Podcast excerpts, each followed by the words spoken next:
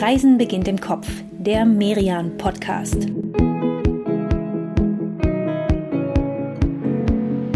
Hallo, liebe Hörerinnen und Hörer und herzlich willkommen zu dieser neuen Folge von Reisen beginnt im Kopf. Das ist der Podcast des Reise- und Kulturmagazins Merian. Der erscheint alle 14 Tage und jedes Mal nehmen wir euch im Kopf mit an einen anderen Ort. Und das tut ja gerade in Zeiten wie diesen wirklich gut. Einfach mal im Kopf Abstand finden von dem, was uns alle so bewegt und mitnimmt. Oh ja, und das hat uns in den letzten zwei Jahren ja auch immer wieder mal echt sehr, sehr gut getan. Ne? Diese, diese kleinen Auszeiten, in denen wir ja verschiedene Städte und Regionen im, im eigenen Land entdeckt haben, aber zum Teil auch echt ganz schön weit weg waren. Wir sind ja bis nach Australien gekommen. Und für alle, die heute das erste Mal dabei sind, da stellen wir uns mal ganz kurz vor. Mein Name ist Katrin Sander. Ich bin hier bei Merian die stellvertretende Chefredakteurin. Und ich bin Inka Schmeling, Redakteurin bei Merian. Und ja, wir beide, Katrin und ich, wir sind mittlerweile ein äußerst eingespieltes Reiseteam. Ich glaube, ja, ehrlicherweise auf so viele gemeinsame Reisen komme ich noch nicht mal mit meinem Mann. Das hier ist nämlich schon, pass auf, Katrin, Kopfreise Nummer 37. Wow, 37 Mal unterwegs gewesen. Ja, und heute wieder nichts wie los. Im Kopf haben wir die Koffer gepackt, nur leichte Sachen. Wir erwarten feinstes sonniges Frühlingswetter, denn es geht nach Italien. Und zwar direkt in die Hauptstadt, in die ewige Stadt nach Rom. Ewige Stadt, kein Wunder, dass sie diesen Beinamen hat bei fast 3000 Jahren Kulturgeschichte. Wir haben ja alle als Kinder diesen, diesen Spruch gelernt, ne? 753 Rom schlüpft aus dem Ei und damit ist das Jahr 753 vor Christus gemeint. Gründungsvater soll Romulus gewesen sein, ein Sohn des Gottes Mars. Und ja, der wurde dann gemeinsam mit seinem Zwillingsbruder Remulus am Tiber ausgesetzt aber wurde dort von einer Wölfin gefunden und gesäugt. Ja, spektakulärer Auftakt und so ging es ja auch weiter und weiter in Rom. Rom hat ganz vorne mitgespielt in der Weltgeschichte. Entsprechend viele historische Bauwerke von Weltrang sind hier heute in der Stadt zu finden. Ja, und nicht nur, nicht nur einzelne Bauwerke, ne, sondern echt zum Teil auch komplette Areale, wie das berühmte Forum Romanum. Das war ja in der, ja, in der Antike wirklich, man kann echt sagen, so der Treffpunkt für das politische, gesellschaftliche, kulturelle Leben der ganzen Epoche eigentlich.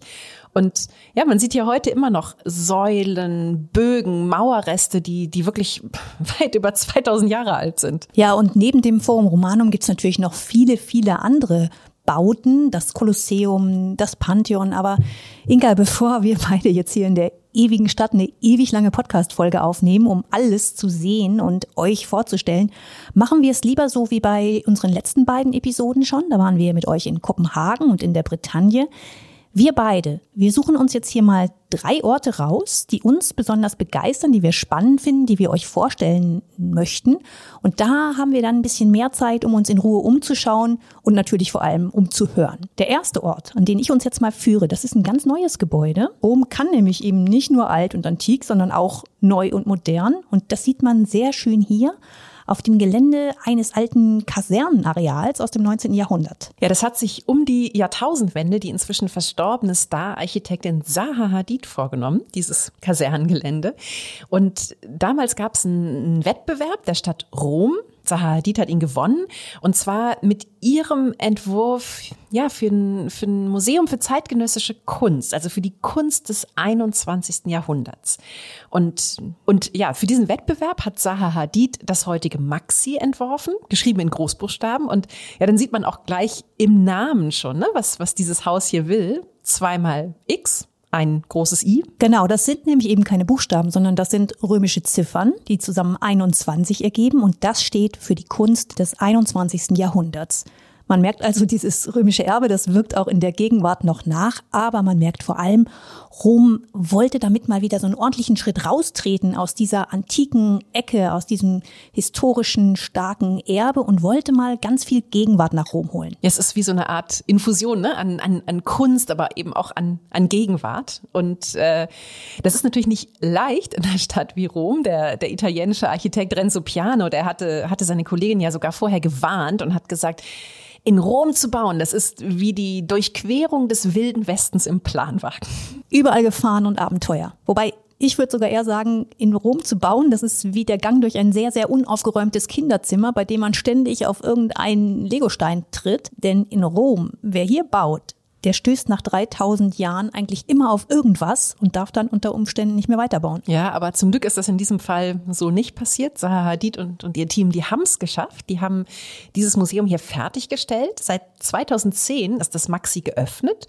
Und ja, heute hat's fast so ein bisschen was von so einem Raumschiff, das hier, hier im Norden des, des Zentrums von Rom gelandet ist ein wirklich spektakulärer Bau, schon, schon von außen. Man sieht den auch schon, wenn man so, so drauf zuläuft. Und ja, aber spektakulär ist er auch von innen. Und ich würde sagen, wir, wir gehen mal rein und schauen uns den mal an, oder? Ja, gerne. Und wenn man hier reinkommt, das hat schon wirklich was Verwirrendes fast. Man, man wird als Besucher hier durch so ein richtiges Labyrinth geschleust, Gänge, Treppen. Man durchschaut gar nicht so richtig, wo es hingeht. Ja, diese verschlungene Form hier, ne, die hat durchaus ihren Sinn. Zaha Hadid, die, die hat ja immer gerne mit so fließenden Formen gearbeitet und vor allem hat sie ja immer so schön die, die Umgebung mit, mit einbezogen ne? und ihre, ihre Bauten nicht, nicht losgelöst geplant, sondern wirklich eben für den jeweiligen Ort, an dem sie stehen. Und dieser Ort hier, das war halt ein bisschen schwierigerer Bauplatz eigentlich. So elfförmig, ging so komisch um die Ecke rum.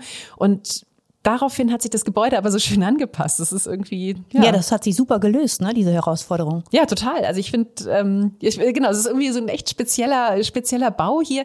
Die die Gebäudeteile, die liegen ja wie so Stränge übereinander, sind so ineinander verflochten und das sticht irgendwie total hervor. Also das Viertel ringsum, Flaminio, das ist ja sonst eher so, so hübsche Gründerzeitbauten und so. Und da plötzlich so ein Bau. Das Maxi ist wirklich selbst ein Kunstwerk, kann man sagen. Vor allem auch hier von innen. Manche Treppen, die sehen wirklich so aus, als würden sie schweben. Es gibt Betonwände, die sind, die sind gerne mal schräg und auch Glaswände, da kommt ganz viel Licht rein. Das hat was ja, was, was Spielerisches, was Leichtes, Helles und das passt wiederum richtig gut zu den Installationen und Werken, die hier zu sehen sind. Andy Warhol, Anselm Kiefer, Joseph Beuys, Wolfgang Tillmanns, also wirklich die ganz Großen der Gegenwartskunst, aber natürlich auch besonders viele italienische Künstler. Ja, aber es passt auch super gut zu dem zweiten Museum, das, das hier in dem Gebäude noch untergebracht ist, nämlich das Architekturmuseum. Also neben dem Kunstmuseum im Maxi gibt es auch ein Architekturmuseum und das ist übrigens in Italien das erste überhaupt. Ja, liebe Hörerinnen und Hörer, wir hoffen, wir haben euch jetzt damit Lust gemacht, neben den vielen historischen Schätzen hier in Rom auch dieses spannende und ganz gegenwärtige Haus zu erkunden. Die Adresse und den Link vom Maxi, die schreiben wir euch natürlich in unsere Show Notes. Und jetzt legen Inka und ich mal eine ganz kurze Pause ein. In ein paar Sekunden geht's weiter und dann werden wir mit einer Insiderin zu den versteckten Geheimnissen des Vatikans spazieren. Bleibt dran, bis gleich.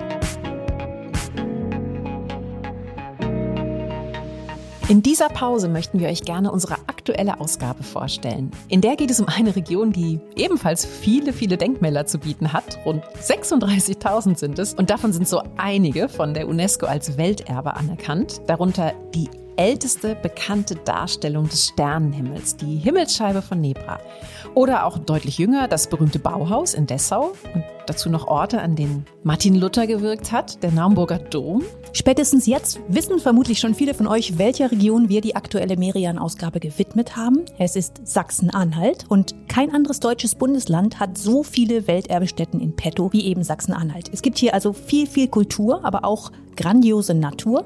Vom wilden Biosphärenreservat Mittelelbe bis zum gigantischen Gartenreich Dessau-Wörlitz. Ihr findet die Ausgabe Welterbe in Sachsen-Anhalt im gut sortierten Buchhandel und natürlich online unter merian-shop.de.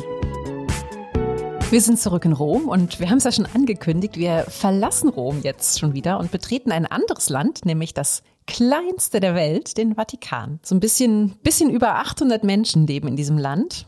Da ja, kommt fast so ein bisschen Lummerland-Feeling auf, oder? Ja, aber eine Insel mit zwei Bergen ist der Vatikan dann doch nicht. Es gibt ja auch keinen Zug. Es gibt aber zum Beispiel eine eigene Post. Also, wer von euch seinen Lieben von einem Rom-Wochenende Postkarten aus gleich zwei Ländern schicken möchte, der kann sich hier am Petersplatz in der Post eine Briefmarke besorgen und wirft die Karte dann aber bitte hier auch gleich ein, sonst funktioniert es nämlich nicht. Ich war ja erst, äh, muss ich gestehen, so ein bisschen hin und her gerissen, als du den Vatikan auf unsere Rom-Liste gesetzt hast, Katrin. Denn du hast zwar völlig recht, ne? Hier sind natürlich wirklich Kulturschätze zu sehen, die einmalig sind auf der Welt und die man irgendwann mal im Leben wirklich auch mit eigenen Augen gesehen haben sollte. Petersdom und Petersplatz natürlich, dann die Vatikanischen Museen mit, ja, mit Werken wie den, den Stanzen und den, den Lodgen von Raphael. Ja, und natürlich die Sixtinische Kapelle, ne? auf die freue ich mich am meisten. Dafür stelle ich mich auch in die lange, lange Schlange. Ja, und genau das finde ich ist auch so ein bisschen der Punkt, ne? Also dieses, dieses große Aber beim Vatikan die Schlange ist wirklich lang, oft zumindest, also sowohl vor den Museen, aber auch vom Petersdom und ja, ich weiß nicht, ein Geheimtipp ist der Vatikan halt nicht, nicht mehr so wirklich, oder? Nee, ein Geheimtipp ist er nicht, aber trotzdem. Also daran kommen wir jetzt nicht vorbei. Und wir beide, wir sind hier auch mit einer versierten Vatikankennerin verabredet. Und sie hat versprochen, uns an Orte hier im Vatikanstaat zu lotsen, die eben nicht ganz so überlaufen sind.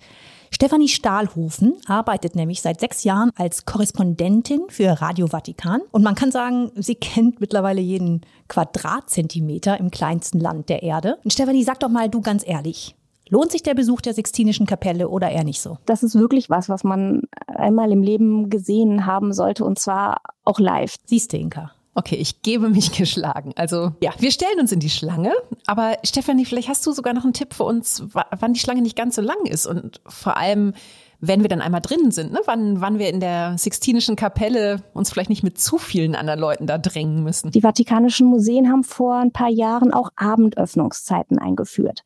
Und wenn man dann eben rechtzeitig sich ein Ticket sichert, dass man so in diese erste Gruppe reinkommt, die um 19 Uhr reinkommt, da ist natürlich am Anfang noch nicht so voll. Genauso machen wir das. Also nichts wie hin zur Sixtinischen Kapelle jetzt. Wobei der Weg dahin, durch die Vatikanischen Museen. Das ist schon eine regelrechte Kunstüberforderung, kann man fast sagen. Also mehr als 50.000 Objekte werden hier gezeigt in 1400 Räumen. Ja, wenn wir all diese Gänge ablaufen würden, ne, dann wäre das eine Strecke von sieben Kilometern. Ja, die Vatikanischen Museen sind nämlich das größte Museum der Welt. Im kleinsten Land der Welt. Ja. Aber wir beide, wir haben uns ja vorgenommen, wir fokussieren uns in dieser Folge auf ein paar Highlights. Und deswegen geht's jetzt weiter im Stechschritt zur Sixtinischen Kapelle, bevor alle anderen auch dort ankommen. Und jetzt sind wir da. Und was sagst du, Inka? Hat sich gelohnt? Ja, schon. Das sieht schon toll aus.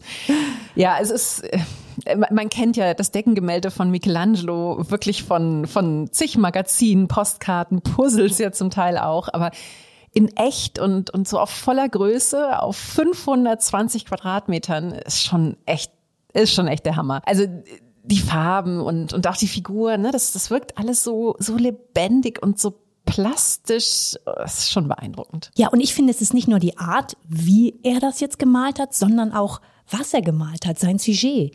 Michelangelo, der hat ja, der hat ja hier auf diesem Deckengemälde die Entstehung des Menschen an die Decke der Sixtinischen Kapelle gebannt. Die Schöpfungslehre der Bibel im Bild. Ja, und gerade dieses, dieses berühmte Fresko von der Erschaffung Adams, ne, wo sich die, die Finger Gottes und Adams fast berühren, also wo, wo Gott Adam quasi den, den Lebensfunken übergibt. Das ist schon, das ist schon wirklich besonders. Und, und Michelangelo wollte ja auch genau das zeigen, ne, wie, wie nah Gott dem Menschen ist in seiner Vorstellung. Den, trennen quasi nur ein paar Millimeter von uns. Auf den ersten Blick stimmt das ja. Aber Inka, es gibt einen Neuromediziner, der hat sich dieses Deckengemälde angeschaut und hat dann festgestellt, die Komposition Gottes mit den ganzen Putten im Hintergrund und diesem Tuch, die ähnelt überraschend stark einem Querschnitt durch das menschliche Gehirn. Also, wenn wir das jetzt mal weiterführen, könnte man denken, Vielleicht hat Michelangelo hier also auch eine ganz wissenschaftliche Andeutung versteckt. Gerade da, wo es ihm um die Schöpfung des Menschen geht. Das wäre aber krass subversiv, ne? Also mitten im Vatikan zu der Zeit ja auch, das ist vor über 500 Jahren gewesen und dann ausgerechnet in dieser Kapelle direkt am Petersdom und wo ja, wo ja auch immer das Konklave abgehalten wird, die Wahl eines neuen Papstes.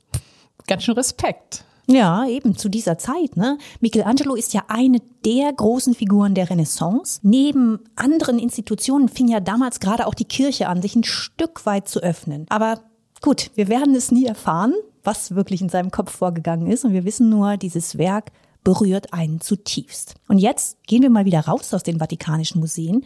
Und nachdem wir jetzt hier so viel gesehen haben, könnte ich eigentlich ganz gut eine kleine Pause gebrauchen und dafür schickt uns Stefanie Stahlhofen von Radio Vatikan jetzt zu einem Ort hinter den ja eigentlich kaum zu überwindenden Mauern des Vatikans, und zwar zum deutschen Friedhof, dem Santo Campo Teutonico.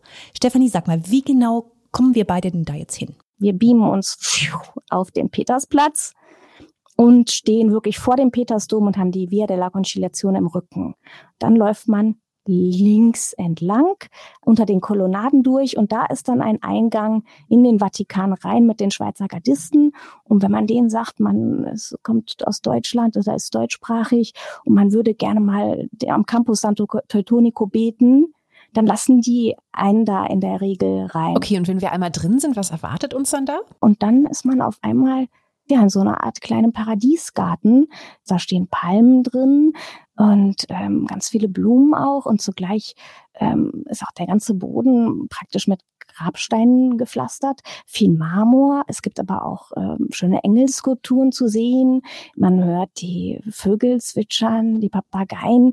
Das ist ein ganz besonderer Ort der Ruhe und der Stille, aber auch des Lebens, obwohl es ein Friedhof ist. Ruhe und Stille im wuseligen Rom. Das klingt gut, oder? Ja, Stefanie hat recht. Das hat wirklich was von einem Paradiesgarten hier. Ne?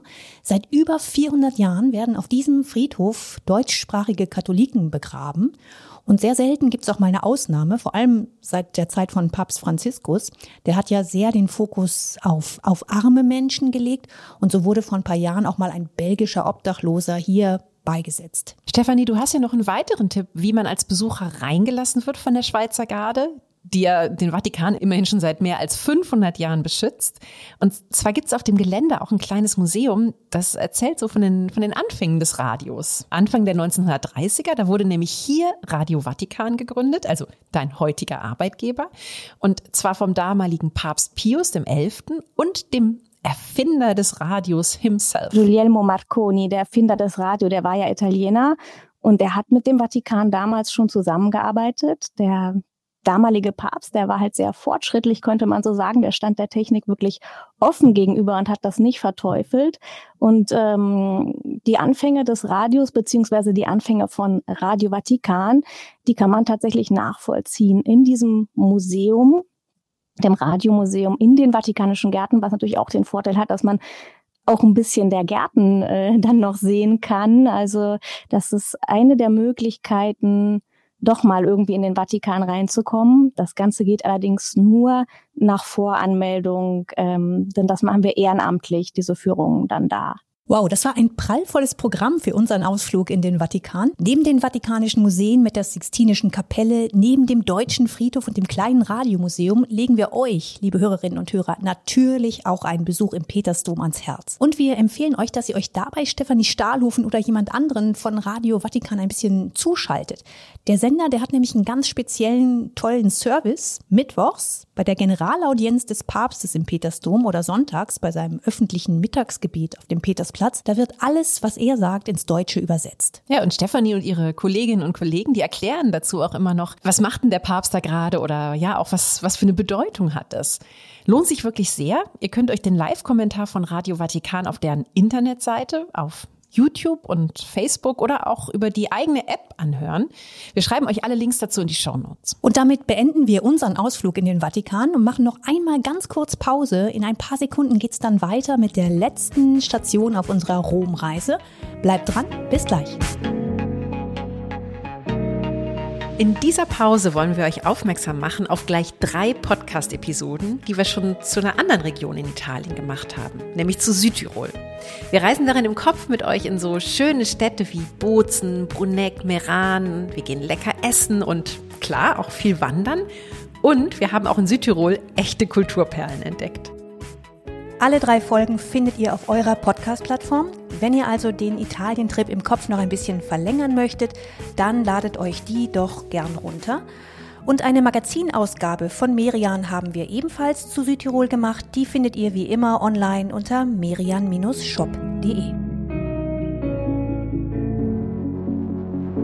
Wir sind zurück in Rom und nachdem wir hier ja mit dem Maxi eher im Norden angefangen haben, dann dem Tiber gen Süden gefolgt sind und den Vatikan erkundet haben, geht's jetzt noch ein Stück den Fluss entlang in ein Viertel, Ja, durch das wir zum Abschluss jetzt nochmal so ein bisschen streifen wollen, nämlich nach Testaccio. Ja, vielleicht erklären wir erstmal, warum wir uns gerade dieses Viertel hier ausgesucht haben. Es gibt ja in Rom viele nette, sehenswerte Ecken. Aber Testaccio, das hat uns besonders angezogen, weil es nämlich einerseits wie Roms Zentrum zwar Wurzeln in der Antike hat, aber heute gehört es auf der anderen Seite zu den angesagtesten Vierteln der Stadt. Ja, du, das äh, hast du schon gesagt, Katrin, mit den antiken Wurzeln. Aber man muss vielleicht schon nochmal ehrlich sagen, ne? Testaccio war damals im antiken Rom jetzt nicht gerade das Zentrum der Macht oder des gesellschaftlichen Lebens wie das Forum Romanum, sondern schlicht der Hafen. Und als dieser Hafen dann im zweiten Jahrhundert vor Christus ordentlich ausgebaut werden sollte, da hatte man hier ein Problem, nämlich sehr, sehr viele Amphoren, zum Beispiel für Olivenöl oder so, die die Großhändler hier in ihren Lagern hatten und die plötzlich alle im Weg waren jetzt bei diesem Ausbau. Genau, die mussten dann schleunigst weg im zweiten Jahrhundert vor Christus und damals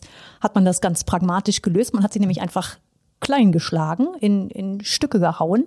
Und diese ganzen Scherben hat man dann gestapelt und ein bisschen Erde drüber gedeckt. Und mit der Zeit kam dann immer noch anderer antiker Müll obendrauf. Müll hört sich jetzt so ein bisschen banal an, aber es war eigentlich nichts anderes. Jedenfalls ist so dann der Monte Testaccio entstanden. Dieser künstliche Hügel, der es immerhin auf stattliche 45 Meter gebracht hat. Ja, und man hat diesen Berg ja auch tatsächlich fröhlich weitergenutzt. Ne? Also nicht nur als Müllhalde, als Antike, sondern die, die Römer, die sitzen bis heute gerne oben auf diesem Bergchen, sag ich mal, und genießen die Sonne und die Sicht. Und ins Innere, da hat man ziemlich früh angefangen, Grotten zu graben. Und in denen, ja, haben die Menschen so ein bisschen wie, wie, wie antike Kühlschränke oder so, ihre Weinvorräte gelagert. Und dann hatten die sowohl im Sommer wie im Winter immer die perfekte Temperatur. Ja, also ideales Klima hier zwischen den antiken Scherben.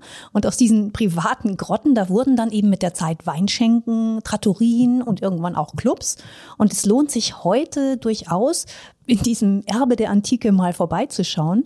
Und hier am Fuß des Monte Testaccio, da gibt es auch ein Restaurant, zu dem wir euch unbedingt noch die Adresse in die Shownotes schreiben und das wir euch sehr ans Herz legen. Und das ist das Kekino. Ja, das ist vielleicht so ein bisschen so der Ort für alle von euch, die die Lust haben auf echte römische Küche. Also hier gibt's keine Spaghetti Bolognese, keine Pizza Napoli oder sowas, sondern eben ja so die die römischen Klassiker und diese Klassiker, die sind in Rom gerne mal so richtig derbe, sehr, sehr fleischlastig, oft in der Reihen. Die Rigatoni mit Ochsenschwanzsoße hier, die sind echt legendär. Aber man muss auch sagen, seit ein paar Jahren gibt's auch ein Menü für Vegetarier. Oh, nicht schlecht. Na guck mal, das, das Viertel Testaccio, das geht mit der Zeit. Und ja, auch hier gibt's deswegen mittlerweile Gegenwartskunst zu sehen, nämlich einen Ableger des Städtischen Museums für Gegenwartskunst. Das ist das Museum Makro.